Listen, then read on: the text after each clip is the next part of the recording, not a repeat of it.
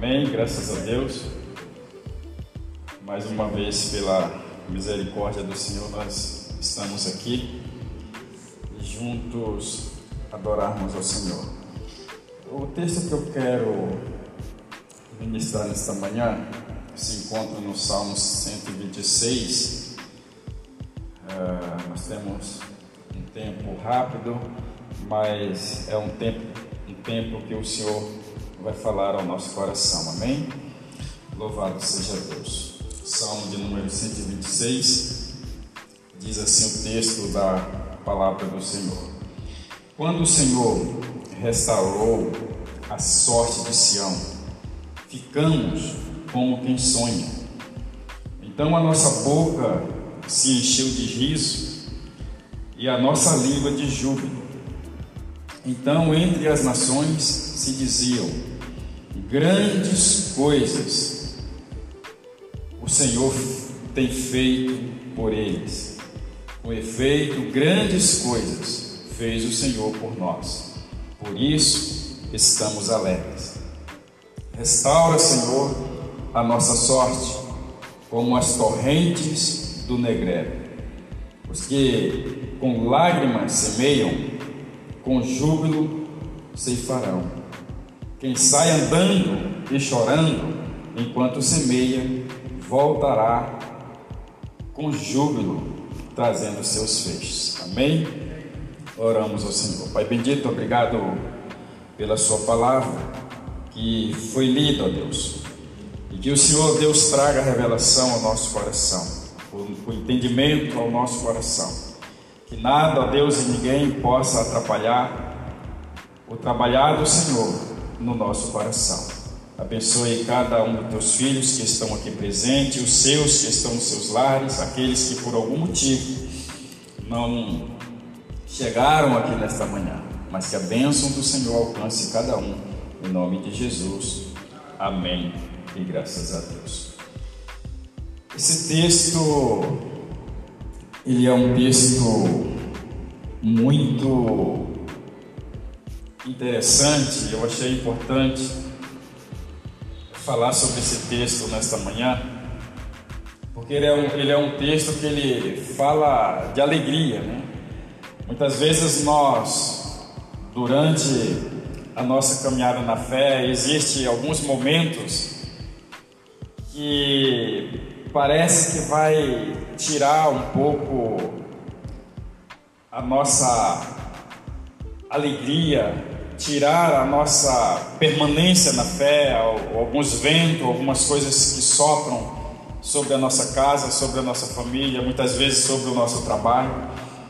E aqui esse texto, o povo de Israel estavam em cativeiro.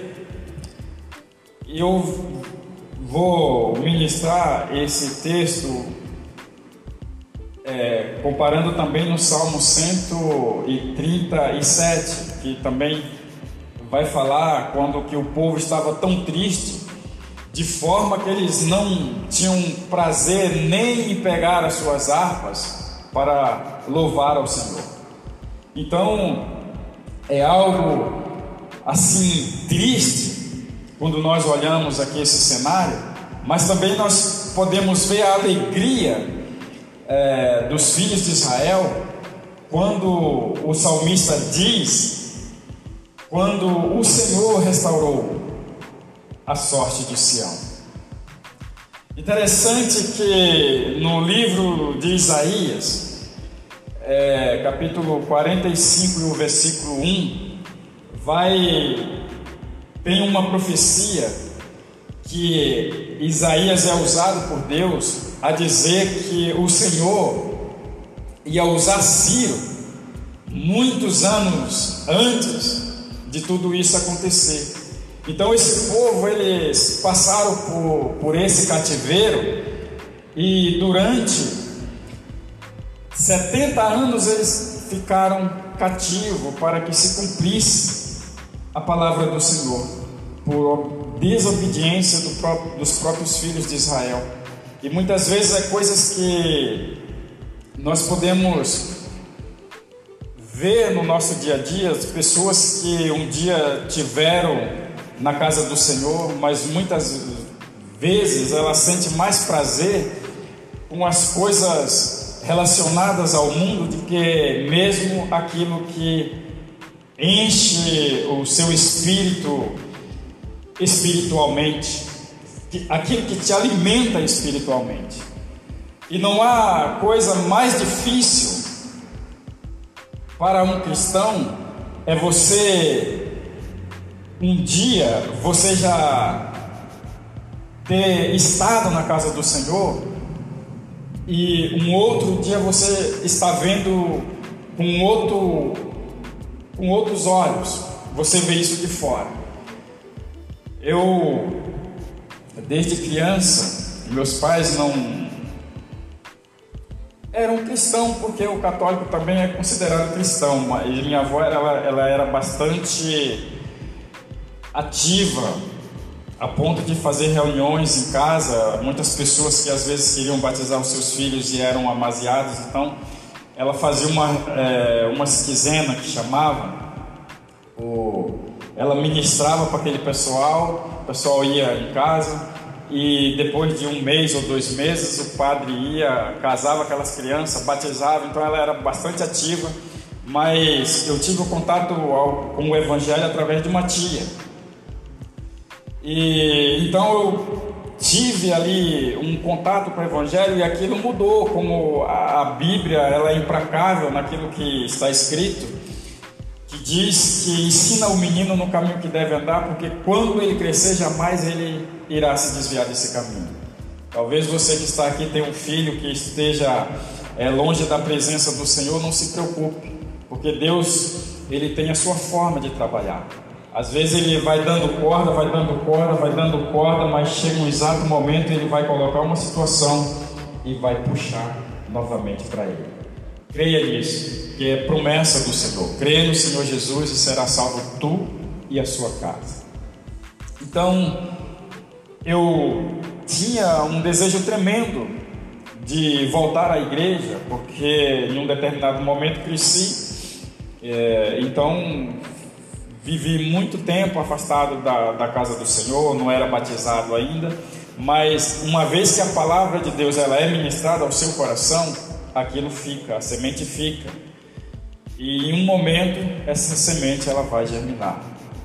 Então, voltando ao texto, no versículo 100, no capítulo 137, nós vamos ver o outro lado da história, aonde vai dizer que o salmista declarando: as margens dos rios da Babilônia, nós nos assentávamos e choramos, lembrando-nos de Sião. Nos salgueiros que lá havia, pendurávamos as nossas harpas, pois aqueles que nos levaram cativos nos pediam canções, e os nossos opressores que fôssemos alegres, dizendo: Entoai-nos algum dos cânticos de Sião. Como podem haveríamos de cantar, de entoar o canto ao Senhor, do Senhor? em terra estranha. Se eu de ti me esquecer, ó Jerusalém, que se resseque a minha mão direita e apegue minha língua ao paladar, se me não lembrar de ti e se não preferir eu, Jerusalém, a minha maior alegria. Então o salmista aqui, ele estava se lamentando daqueles momentos bons que eles estiveram em Jerusalém, que eles puderam participar do culto, puderam estar em comunhão com os irmãos, e em algum momento a situação deve ter chegado a um esfriamento espiritual, que esse povo eles se afastaram da presença do Senhor e aonde eles acabaram sendo cativos. E com isso, aqueles que se diziam seus opressores pediam para que eles cantassem um cântico. Ele, eu, eu vejo isso como uma oportunidade de você falar da bondade de Deus para aqueles que ali estavam representados como inimigos. E o que saía da boca daqueles daqueles homens ou do salmista era como que eu posso cantar ao Senhor em uma terra estranha. A verdade é que quando nós estamos passando por algumas situações que eu posso dizer assim, tirar o, o nosso chão ou tirar a nossa estrutura emocional, muitas vezes nós não encontramos motivos para nem adorar ao Senhor. Quando o inimigo muitas vezes nos afronta, tentando tirar o nosso entendimento, tirar a nossa paz, ele nos desestabiliza de forma que a nossa mente não consegue nem lembrar ou agradecer a um Deus que está em um alto e sublime trono. E aquele povo, eles estavam ali, sendo praticamente castigados, porque eles estavam ali porque era um tratar de Deus. E muitas vezes algumas situações acontecem na nossa vida porque é um, tra um trabalhar de Deus, é um tratar de Deus nas nossas vidas. Então eles aqui, eles estavam aqui se lamentando que como que se ele chega em um determinado momento, como se ele tivesse até amaldiçoando até ele mesmo, dizendo que se ele cantasse numa terra estranha, que a sua mão se ressecasse e que a sua língua se pegasse ao seu paladar. Mas quando nós voltamos algumas páginas e chegamos aqui no Salmo 126, nós vamos ver o trabalhar de Deus. Porque Deus usou Ciro, como essa profecia que está em Isaías é, 45, o versículo 1 vai dizer, que Deus chamou Ciro, um homem que até o momento era considerado como um inimigo, mas Deus chamou Ciro de servo, porque o povo de Israel eles estavam cativos através da Síria do rei da Síria, Nabucodonosor. Então, Deus usou Ciro como servo e dizendo que estava dando a ele todos os reinos. E então, um decreto de Ciro autoriza ao povo de Israel a voltar para sua terra natal. Então, veja bem a alegria de Israel quando eles começam a observar.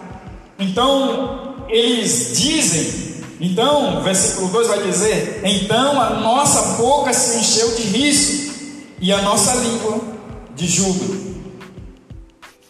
Ou seja, aqueles que, que não tinham motivo para glorificar a Deus, para exaltar ao Senhor, em um determinado momento eles se enchem de alegria. E não há nada melhor de que nós estarmos cheios da presença de Deus.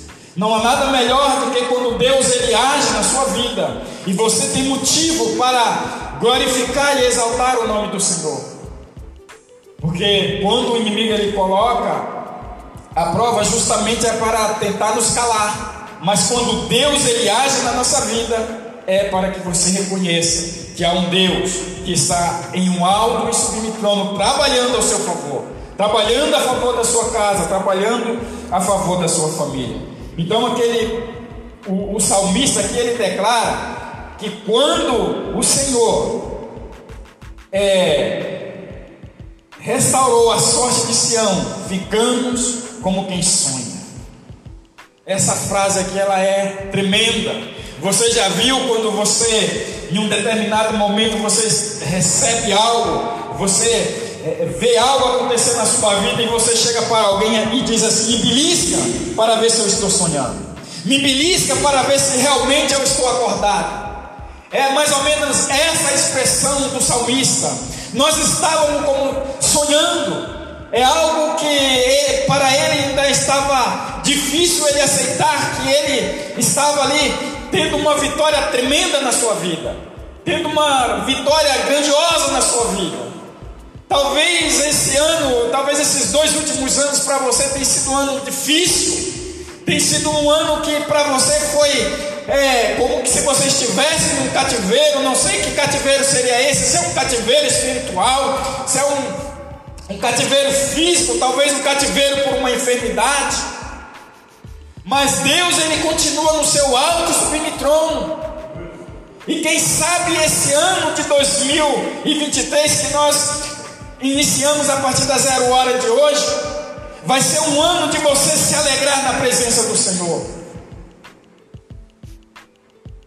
Talvez se esses dois últimos anos para você tenha sido anos de lamento, anos de tristeza, anos de você pendurar a sua harpa, anos de você talvez não querer abrir os seus lábios para glorificar o nome do Senhor. Mas aqui nasce uma nova esperança. Nasce um novo trabalhar de Deus, nasce um novo de Deus na sua vida. Assim como nasceu naquele ano, foi um ano de mudança, um ano que o rei declarou: vocês têm total liberdade para ir para a sua terra, para restaurar a casa do Senhor. E que esse ano seja um ano de restauração na sua vida em todas as áreas da sua vida. Então, eles estavam como aqueles que sonham, mas era verdade. Eles estavam vivendo ali uma realidade. Então, quando ele teve essa certeza que aquilo era uma verdade, que aquilo não era um sonho, então ele abriu a sua boca e começou a glorificar o nome do Senhor começou a entoar cantos, começou a rir, começou a declarar um novo cântico de júbilo ao Senhor. Aí aqueles que estavam te acusando, aqueles que estavam te afrontando, olha, você está vivendo isso, então cante um cântico ao Senhor. Então, aqueles que eram inimigos, diziam a eles grandes coisas. Então, entre as nações se diziam: grandes coisas o Senhor tem feito por eles. Aleluia. Louvado seja Deus. Grandes coisas o Senhor tem feito por nós. Grandes coisas o Senhor tem feito ao nosso favor. E isso é motivo de nós glorificarmos ao nome do Senhor. Isso é motivo de nós darmos glórias a Ele, que é digno de todo louvor, de toda adoração. Então eles, eles reforçam com efeito, como quem diz, com verdade, grandes coisas fez o Senhor por nós. Por isso estamos alegres. Por isso nós temos motivos para levantar as nossas mãos e dizer: só o Senhor é Deus, só o Senhor é quem trabalha por nós. E o inimigo que dizia: cante um hino de adoração ao Senhor, porque ele sabia que naquele momento o coração do salmista estava triste. Mas agora o próprio inimigo olha para o salmista e diz: Grandes coisas fez o Senhor. Louvado seja Deus. Então, no versículo 4, o salmista vai dizer: Restaura, Senhor, a nossa sorte, como as torrentes do Negev. Se você entrar no YouTube e for procurar, é, sobre as correntes do Negré. Talvez o irmão consiga fazer isso aqui para você ter uma noção o que quer dizer. O, o salmista, ele querendo expressar a sua alegria, a grandeza daquilo que Deus fez na sua vida, ele usa essa expressão, como as correntes do Negré. o Senhor restaurou a nossa sorte. O Negreb é um deserto de terra seca, uma terra árida, uma terra onde que nada se produz, mas quando as chuvas caem sobre as montanhas e aquelas montanhas vão se enchendo, a água vai filtrando no solo, e aí aquela água ela vem de uma força tremenda, ela vai levando tudo que está pela frente, então é, é, é como se aquela água estivesse jorrando alegria no solo.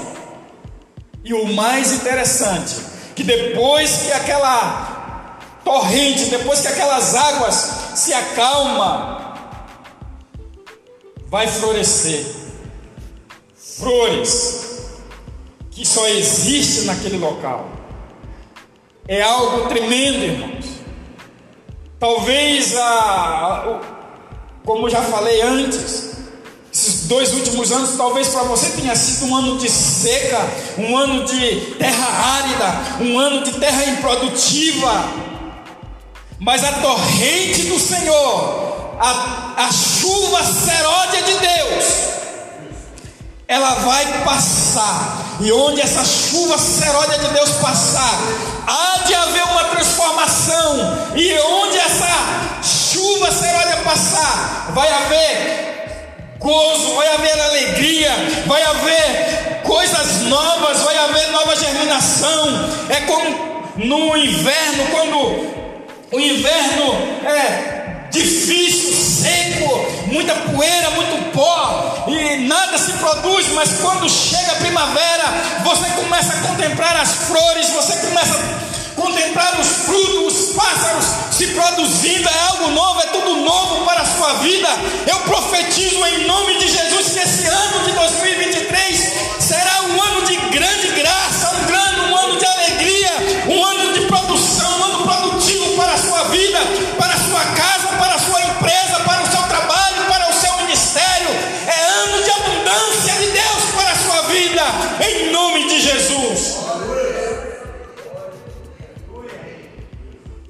Aquele povo que estava triste, estava desanimado, não tinha motivo para cantar, não tinha motivo para glorificar ao Senhor. Mas em um determinado momento eles tiveram aquele grito que estava preso na sua garganta saiu. Grandes coisas fez o Senhor. Por isso estamos alegres. Por isso nós glorificamos ao nome do Senhor que você receba essa palavra e que você lembre dela durante todo esse ano. Que seja uma palavra que levante a sua vida, que seja uma palavra que levante a sua casa, que seja uma palavra produtiva nesse ano. Talvez você chegou aqui desanimado, triste. Olha, talvez eu vou lá na igreja hoje não tenha ninguém, mas tem uma palavra de Deus para a sua vida. Mantenha-se firme, mantenha-se de pé. Se o inimigo chegar e te afrontar, diga a ele: grandes coisas fez o Senhor e receba a bênção do Senhor sobre a sua vida, em nome de Jesus. Que o Senhor te abençoe. Louvado seja Deus.